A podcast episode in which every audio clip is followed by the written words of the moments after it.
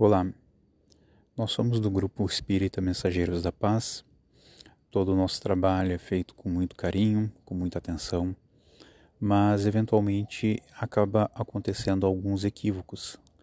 Na exposição de hoje, o ventilador acabou virando eventualmente, é, regularmente, para o microfone e isso gerou um ruído mas mesmo assim a exposição, a mensagem pode ser bem entendida e nós julgamos que é interessante passar essa informação inicial. Na noite de hoje foi tratado o tema do capítulo 2, falando sobre o item que fala sobre a vida futura. Esse item é o cerne dos ensinamentos de Jesus e contribui muito para que nós possamos avaliar as nossas atitudes e a nossa reforma íntima. Para a noite de hoje, então, apresentando esse tema, uma das trabalhadoras ativas na cidade de Cachoeirinha, já presidiu a Sociedade Espírita Vinha de Luz, a qual ainda é trabalhadora, Silvia Kinevitz. Boa exposição. Obrigado.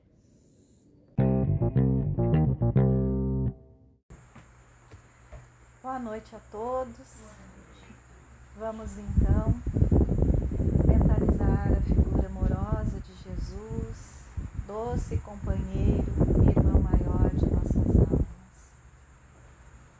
Através da sua presença, bom mestre, que se faz entre nós através dos seus obreiros de luz, rogamos assistência, amparo, para as tarefas que se seguem na noite de hoje, a doutrinária, que hoje estamos aqui, reunidos para buscarmos e recebermos o Evangelho que nos trouxeste.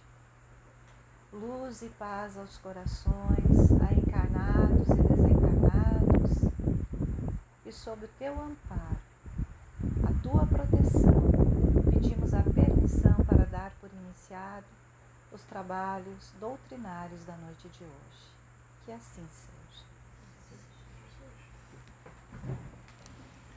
Então, queridos irmãos, sejamos muito bem-vindos a essa casa de luz, de amor, onde Jesus nos abençoa e onde já fomos abençoados muito antes de aqui chegarmos e tantos anos e tantas caminhadas atrás. Essa noite nos soube o tema A Vida Futura, que está lá no capítulo 2 do Evangelho, onde ele tem, onde ele inicia este capítulo com um diálogo muito especial de Jesus com Pilatos onde Jesus faz questão de dizer, né, meu reino não é deste mundo. E é este o capítulo desta noite. E nós vamos, eu vou pedir permissão a vocês para a gente ler na íntegra este primeiro, essa primeira passagem, onde nos diz Pilatos, tendo entrado de novo no palácio e feito vir a Jesus a sua presença, perguntou: És o rei dos judeus? Respondeu-lhe Jesus: Meu reino não é deste mundo. Se o meu reino fosse deste mundo, a minha gente houvera combatido para impedir que eu caísse nas mãos dos judeus. Mas o meu reino ainda não é daqui. Disse-lhe então Pilatos: És, pois, rei? Jesus lhe respondeu: tu dizes: Sou rei. Não nasci, não vim a este mundo senão para dar testemunho. Aquele que pertence à verdade escuta a minha voz. Está no Evangelho de São João, capítulo 18. Mas antes desta chegada de Jesus ao contato com Pilatos, nós vamos encontrar o Mestre no Horto das Oliveiras, fazendo as suas orações em companhia de três dos seus apóstolos. E ali Jesus é, então, pelos romanos, pelos judeus que também acompanhavam alguns deles, e é levado preso para ser sentenciado à morte. Dentro desta proposta, deste capítulo, nós vamos encontrar algumas características muito importantes, nos falando sobre a paciência, sobre a resignação do Mestre. Nesta fala dele, nos falando da imortalidade da alma, que é um dos princípios básicos da doutrina espírita. Vem nos falar do reino edificado no coração dos homens, da realeza que muitos homens querem ter e se julgam ter, e na verdade não passamos de meros mortais. Então, destas, deste capítulo, especialmente neste diálogo, nós podemos tirar muitos ensinamentos. Começando pela paciência de Jesus, que fora pego, levado, calado, silencioso, humilde, mostrando-se, levando-se de um lado para o outro, aos sacerdotes da época, sendo levado a Caifás, a Anás, levado a Pilatos, de Pilatos a Herodes, de Herodes volta novamente à Torre Antônia, onde é interrogado mais uma vez por Pilatos, e sendo então sentenciado à morte. Jesus, que nada tinha do que se penitenciar, calmo e sereno não, não usou de violência nem de argumentos, foi calmo e sereno, levado a carregar a cruz. Mais uma, mais uma lição de simplicidade, de modéstia, porque ele poderia ter feito qualquer coisa e ter modificado aquele quadro. Não, ele deixou que os seguisse as leis dos homens e se deixou levar. Pois ele mesmo disse: Meu reino não é deste mundo. Uma certeza tão grande era a verdade que ele veio nos ensinar. E que nós, depois de tantos séculos, ainda patinamos em relação a isso, a essa verdade. Há tanto medo em relação à vida futura, ao depois da morte, o que, que vai acontecer. Ainda há tanto choro, tanto desespero por parte de alguns dos nossos irmãos, que nós respeitamos, claro. Porque todos nós estamos em fase de aprendizado diferente. Né? Todos nós estamos em, com compreensões diferentes em relação a tantas coisas da vida, por que não em relação à morte? embora seja a coisa mais certa que nós temos, é o que nós não podemos mudar. Nascemos e um dia morreremos, todos nós sabemos disso. E Jesus vinha nos falar quando ele diz: O meu reino não é deste mundo. Ele vinha nos falar deste reino que o homem edifica no seu coração, se preparando então para a vida futura para a vida após a vida, para a morte que se descortina, uma passagem para nós. É uma nova vida que teremos. Né? É a nossa vida, na verdade. Tivemos as nossas experiências, temos a nossa experiência enquanto encarnados, e depois, passando esse período do desencarne, estaremos na nossa vida verdadeira, que é a vida espiritual. Passamos muito mais tempo lá do que aqui. Mas o que, que nos impede, então, de compreender melhor, ou, melhor dizendo, de aceitar melhor esta vida futura? É a nossa. Nós ainda somos rebeldes nós ainda não compreendemos bem e faz, não sabemos ainda elevarmos-nos espiritualmente e nos abaixarmos materialmente. é a, é a nossa é o nosso apego à matéria. E que Jesus veio combater durante todo o período que esteve conosco. E hoje nós, de posse da doutrina espírita, compreendemos ou estudamos que a vida material é uma passagem importante para nós convivermos, trabalharmos, usufruirmos sim, mas não nos apegarmos tão somente a ela. Estarmos atentos e despertos para o que realmente importa, que são as nossas aquisições morais que nos farão nos elevar.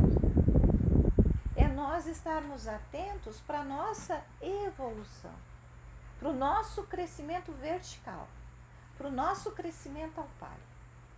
Porque a matéria, ela nos adormece, ela nos entorpece. E nós ficamos muitas vezes né, na horizontal. Esquecemos que o nosso crescimento é para Deus. Então Jesus nos alerta, nos alertou aquela época, porque nós não tínhamos compreendido totalmente. Quantos emissários Jesus enviou para, para nos alertar a respeito do reino de Deus. Desde a criação da terra. Desde a criação da terra que ele esteve presente e presidindo tudo, organizando, planejando. É o nosso governador. E como nosso governador poderia ter dado um fim aos acontecimentos que levaram à sua crucificação. Porque enquanto Pilatos perguntava para ele: És o rei? Ele disse: Sim, sou o rei. Sou o rei do céu e da terra. Eu estive planejando tudo para que tu aqui estivesses. Mas não. Jesus, com toda a sua humildade e com toda a sua sabedoria, jamais usaria desses argumentos. Porque senão ali estaria o orgulho falando nós nos deixamos levar pelo orgulho ainda. Mas chegará o dia, irmãos, em que nós também estaremos tão elevados assim, tão envolvidos e comprometidos com o reino de Deus. Quando a gente busca né, essa a leitura das obras espíritas e to, todas as obras, especialmente da codificação, que nós temos que ter esse cuidado e esse carinho na leitura e no estudo, nós vamos encontrar Lá na Gênesis, no capítulo 14, no capítulo 4, no item 14, Kardec nos colocando que as incertezas, as coisas da vida futura, faz com que o homem se atire como uma espécie de frenesi sobre as coisas da matéria. A incerteza que não cabe mais a nós. Não cabe mais a nós que estamos já né, com, em contato com a doutrina espírita, possuidores desta verdade, seguindo este caminho. Não nos cabe mais incerteza em relação à vida futura, em, em relação à reencarnação, em relação ao reino de Deus que Jesus veio trabalhar ainda com mais vontade, com mais força. Não cabe mais a nós. Mas há homens ainda que estão adormecidos em relação a isso. em relação a tantas outras questões, que cabe a nós, em relação a eles, usar de misericórdia, de indulgência, tentar compreender o momento de cada um, a assimilação de cada um, porque somos seres individuais com capacidade de compreensão diferente pelas nossas experiências reencarnatórias. Mas há irmãos que estão completamente absortos pela matéria, envolvidos pela matéria. Não pensam em vida futura. É o aqui acabou. Deu. Eu não preciso de mais nada. Eu preciso é viver. Eu preciso é curtir. Eu preciso é viver como se não houvesse o amanhã. Agora, como nos diz Kardec, essa incerteza cabe a esses irmãos. Agir assim Cabe a eles, porque eles não têm a certeza como nós temos. A crença como nós temos. Nós acreditamos que haverá outras oportunidades, que depois dessa vida, em outra vida, acordaremos, né? num outro momento. E cabe a nós um bom trabalho aqui, como dizia Paulo, bom combate. Vivi, combati o bom combate. Então resta a nós combater, viver como nós ainda temos outra existência, como se tivéssemos? Não, nós temos. Então é viver e conviver, lembrando que nós precisamos uns dos outros e precisamos nos apoiar, respeitar e perdoar. Paulo, na sua carta aos Coríntios, ele fala opa, que se não tiver se não há ressurreição de mortos, então que comamos e bebamos como se não tivesse o amanhã. Mas nós sabemos que não é assim. E Paulo ainda fala nessa, nessa epístola sobre a ressurreição do Cristo. Então a ressurreição do Cristo é mentira. Então o renascimento que a doutrina espírita nos traz, ainda fortalecendo ainda mais os ensinamentos de Jesus, não são verdadeiros? São falsos? É uma ideia apenas hipotética? Não. Devemos viver com a certeza de quanto mais trabalharmos no bem aqui, melhor será a nossa chegada na vida futura. Neste mesmo capítulo, neste, neste mesmo capítulo do Evangelho, tem a mensagem da rainha de França, em que ela diz que como uma rainha viver como uma rainha, ela achou que chegaria no mundo espiritual. Que engano. Né? Tendo, seus, tendo que se humilhar aos servos que serviram ela enquanto ela encarnada estava. Porque não pensava nessa hipótese, nessa condição, nessa possibilidade, aquilo nem passava pela sua cabeça. E muitos dos irmãos passam pela vida assim. Mas nós chamamos novamente a atenção, nós espíritas, o nosso compromisso é muito maior, muito se pedirá aquele que muito recebeu, Jesus já nos alertava. Estamos recebendo as orientações da espiritualidade dia após dia, em trabalhos mediúnicos, através de literatura, né? Quantas obras espíritas nos mostram isso? Quantos de nós eh, presenciamos um irmão desencarnado ali, ah, entrando pela porta, sentando no sofá da sala? Quantos de nós? Então não podemos mais duvidar. Não podemos mais duvidar da nossa condição e da nossa capacidade, do que já recebemos. Muitas vezes há ainda aqueles irmãos que pensam: ah, mas então é melhor a gente não saber, porque quanto mais a gente sabe, mais responsabilidade se perde, mais se tem. Ok, mas depois que a gente sabe, não tem mais como voltar atrás. Não tem mais. É um compromisso assumido. E é muito melhor estarmos despertos para isso porque muito melhor vivemos. Porque oportunidade de acerto e não mais de erro. Quanto mais acertarmos, melhor para nós, que ainda somos tão endividados, com tantas dificuldades. Claro que muitas vezes nós temos sabemos, temos conhecimento, temos vontade de acertar a gente ainda derrapa. É natural. É natural, nós estamos em um mundo material onde a a matéria, né, tem um, ela o chamamento dela é muito intenso. E a gente, né, pela nossa vaidade, pelo nosso orgulho, pelo egoísmo, ela nos seduz. E nós muitas vezes derrapamos. Mas não tem problema.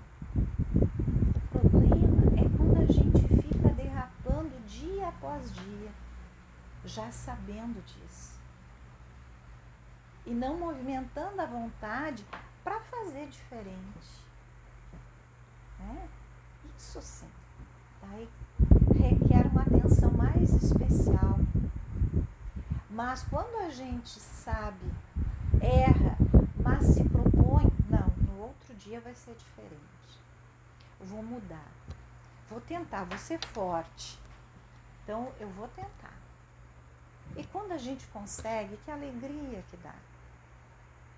Como a gente sente o coração aquecido, como a gente se sente mais ai, com vontade de fazer mais ainda. Hoje nós falávamos no nosso trabalho, nós temos um trabalho, um grupo que visita a penitenciária de Canoas. E hoje pela manhã nós conversávamos com os nossos irmãos detentos justamente sobre isso. Sobre a vontade de querer mudar. Porque ninguém muda do dia para a noite né, sem ter uma base. É preciso uma base. Por isso que às vezes as mudanças elas são demoradas. E daí nós conversávamos com eles justamente sobre isso. Sobre o querer mudar, sobre o querer sair deste processo que os levou até aquela situação que hoje eles estão vivenciando. Não é fácil, nós sabemos que não é fácil. Muitas vezes é uma vida inteira vivendo assim, 30, 40 anos, fazendo a mesma coisa. Mas aquela, aquela, aquela ação, ela não é positiva aquela ação nos faz sofrer, nos faz chorar, faz com que os nossos queridos chorem, so, sofram.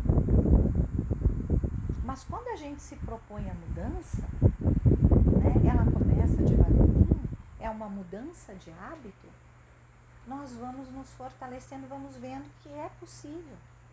Porque Jesus nos ensinou que todos nós temos a capacidade de nos tornarmos melhores a cada cura de irmão que ele fez, a cada cura que ele levou a cada um dos irmãos.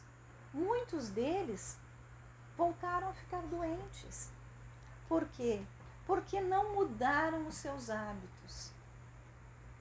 Mas todos aqueles que mudaram o hábito, que perceberam ser diferente, que seria melhor a partir dali, com aquela cura recebida, com novos hábitos, permaneceram sãos. E nosso irmão, irmão X, Humberto de Campos, nos fala sobre uma passagem belíssima que tem no livro Boa Nova, que é uma das obras mais lindas que nós temos dentro do movimento espírita, na minha opinião, que fala né, do, do cristianismo primitivo, do convite de Jesus aos irmãos, a segui-lo, aos seus discípulos, as mudanças que muitos dos irmãos fizeram. Jesus, nos primeiros anos, nos primeiros, nos, prime, nos primeiros dias dos anos 30, lá quando ele começou mesmo a sua caminhada, logo após a sua fala com João Batista, ele está na frente do templo em Jerusalém, sentado, pensando, né, toda aquela que envolvia aquela sua vinda. E chegou o sacerdote Hanã, que era o sacerdote do templo, e pergunta para ele porque vê uma figura diferente, porque Jesus era diferente, seu magnetismo chamava muita atenção dos homens.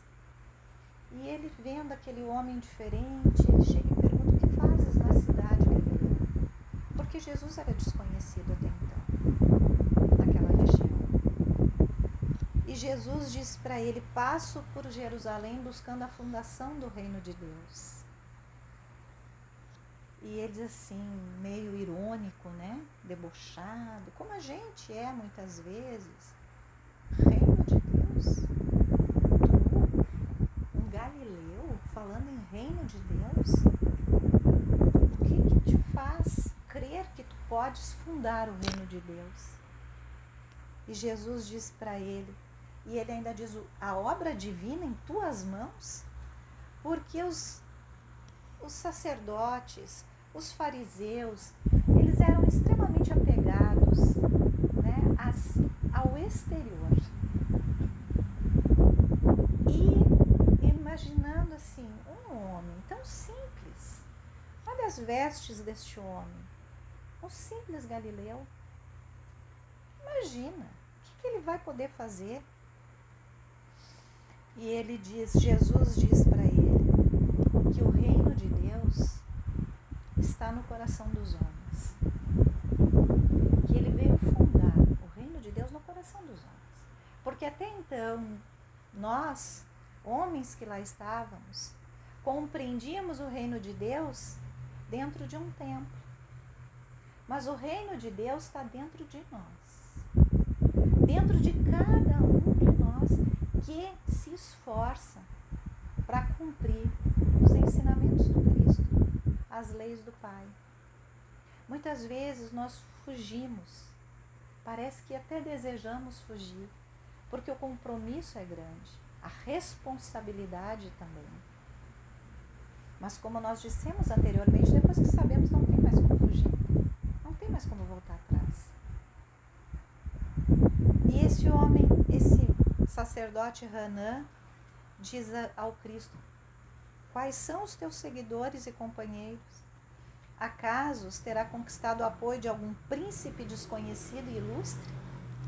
E Jesus diz a ele: Meus companheiros hão de chegar de todos os lugares.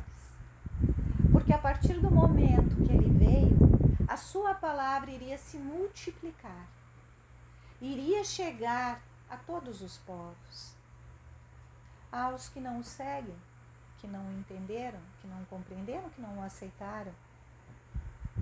Mas Jesus é a figura mais conhecida que nós temos, né, ideia. Mas há aqueles que não, não acolheram a sua mensagem. Mas um dia hão de entender. Agora nós que já compreendemos esse chamado do Cristo, nós precisamos trabalhar por essa edificação do reino do Pai. Através do que, irmãos? Através do amor, do amor ao próximo, também ensinado pelo Cristo, do respeito às diferenças, do perdão das ofensas. Como o nosso livro dos Espíritos nos diz lá na questão 886, né? como é a caridade benevolência, indulgência e perdão das ofensas. A partir do momento que nós aplicarmos esta máxima, nós estaremos trabalhando não somente pelo reino de Deus dentro de nós, mas pelo reino de Deus aí fora, sendo exemplo. Nem todos são iguais, nem todos pensam iguais. Nós sabemos a grande diferença. Mas justamente aí, nas diferenças, é que nós vamos compreender e vamos ser testados e colocar em prática estes ensinamentos. Quando Jesus nos disse amar ao próximo, quando ele disse ao doutor da lei, né? o que, que tu entende, o que tu lês na lei? Porque não adianta só ler é preciso a prática. Então, o doutor da lei diz o que ele leu, mas será que o que ele leu é o que ele compreendeu? Ou ele compreendeu e ele está colocando em prática?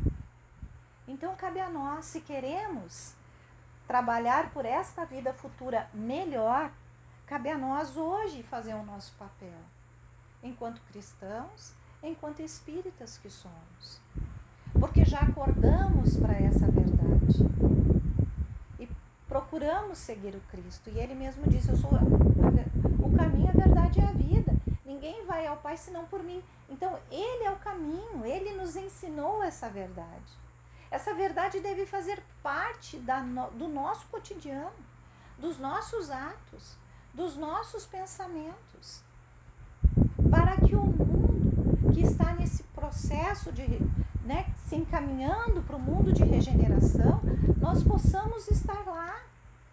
Não adianta nós cobrarmos deste, daquele, dos governantes, né, do, do presidente da casa espírita, do padre, seja lá de quem for.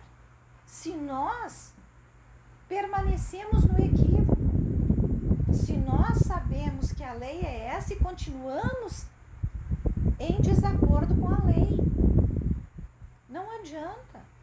As coisas vão acontecer, os irmãos vão progredir e nós vamos ficar estagnados.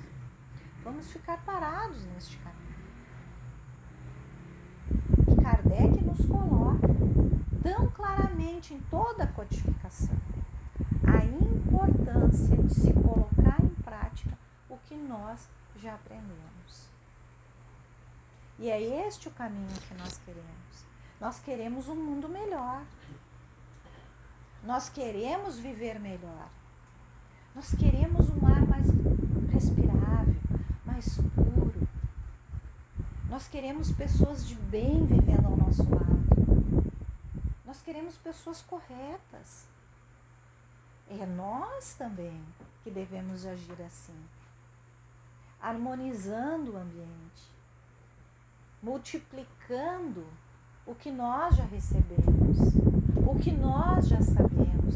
Não é sair na rua doutrinando este ou aquele, condenando, julgando, mas a, né, a Bíblia, a doutrina espírita fala isso e porque você está completamente equivocado. Não, é com o nosso exemplo, usando de misericórdia para com as imperfeições do próximo.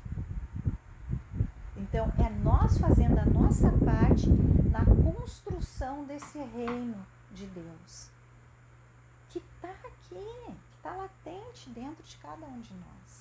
E nós temos as qualidades e as condições para isso.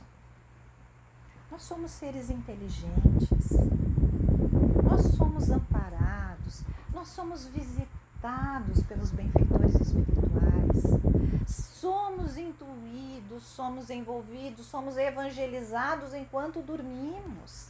Enquanto o nosso corpo repousa, estamos em, espíritos, em, em espírito em desdobramento, estudando, aprendendo, trabalhando, recebendo orientações.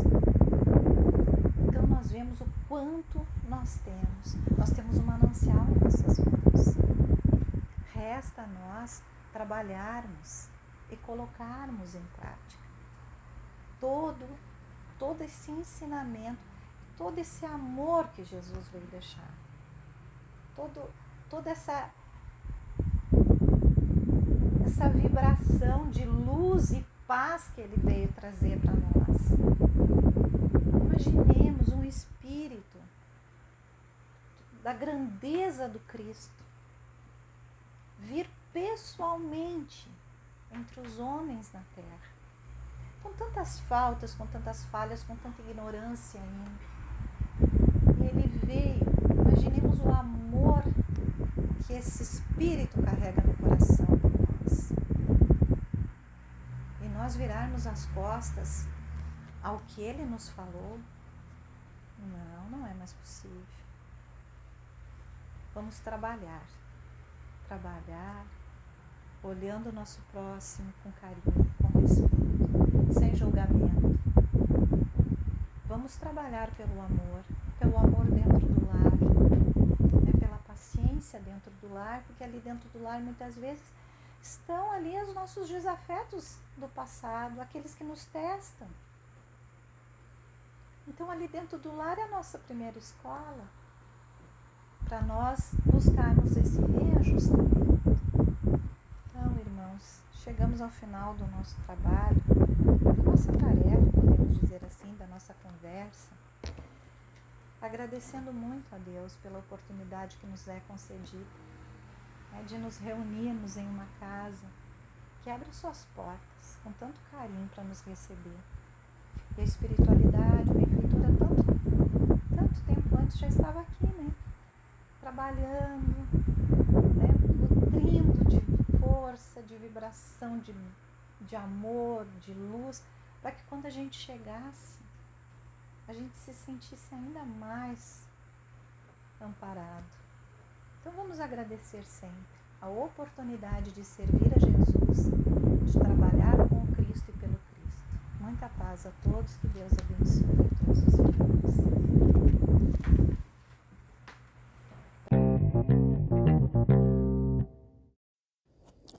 Olá. Se essas palavras lhe esclareceram, lhe consolaram, orientaram, pedimos que compartilhe com seus amigos, grupos, para que a luz chegue a mais de nossos irmãos. Obrigado.